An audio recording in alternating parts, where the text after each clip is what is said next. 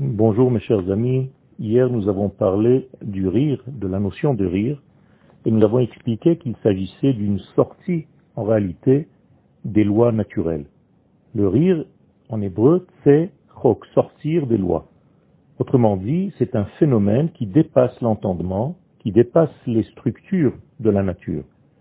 Or, Yitzhak va naître d'une situation qui est illogique, pas normale, il n'est pas naturel selon les lois de la nature. Le papa a 100 ans, la maman a 90 ans, et voici que Yitzhak va naître de deux êtres qui ne peuvent pas logiquement avoir d'enfants. Cela veut dire que le peuple d'Israël qui apparaîtra dans l'histoire humaine est un peuple qui est au-delà des lois naturelles. Il n'obéit pas à ces lois et c'est pour cela qu'il est capable aussi de changer, de transcender la nature, toute la nature des choses. Il en est de même pour la terre d'Israël. La terre d'Israël est indéfinissable. Même lorsque Dieu envoie Abraham, il ne lui dit pas d'aller vers la terre et en précisant quelle terre. Il dit vers la terre que je te ferai voir. Autrement dit, la terre d'Israël est quelque chose qui se découvre au fur et à mesure que nous y sommes. Ce n'est pas quelque chose que tu peux euh, embrasser dans ta logique humaine. C'est un degré qui dépasse l'entendement et les lois inhérentes à la nature.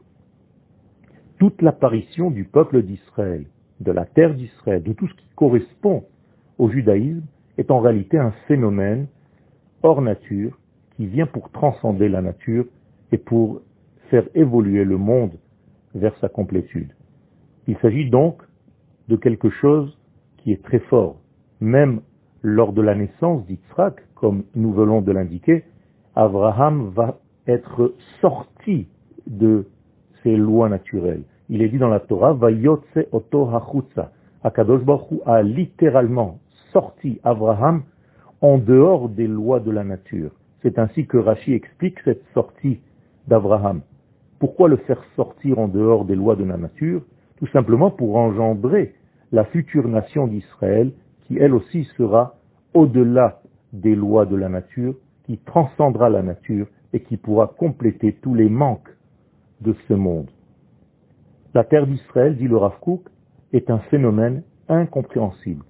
On ne peut pas saisir la terre d'Israël avec une logique rationnelle humaine. C'est exactement la même raison. Ce sont des lieux, ce sont des êtres qui dépassent les lois naturelles et leur emprisonnement. La plus grande épreuve, c'est la sortie d'Égypte.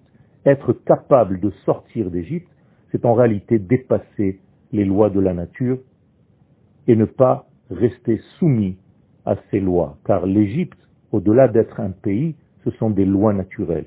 Et le peuple d'Israël a réussi à gagner ces lois naturelles et prouver au monde qu'il est au-delà de la nature. Et c'est pourquoi il a la capacité de réparer les manques inhérents à la nature.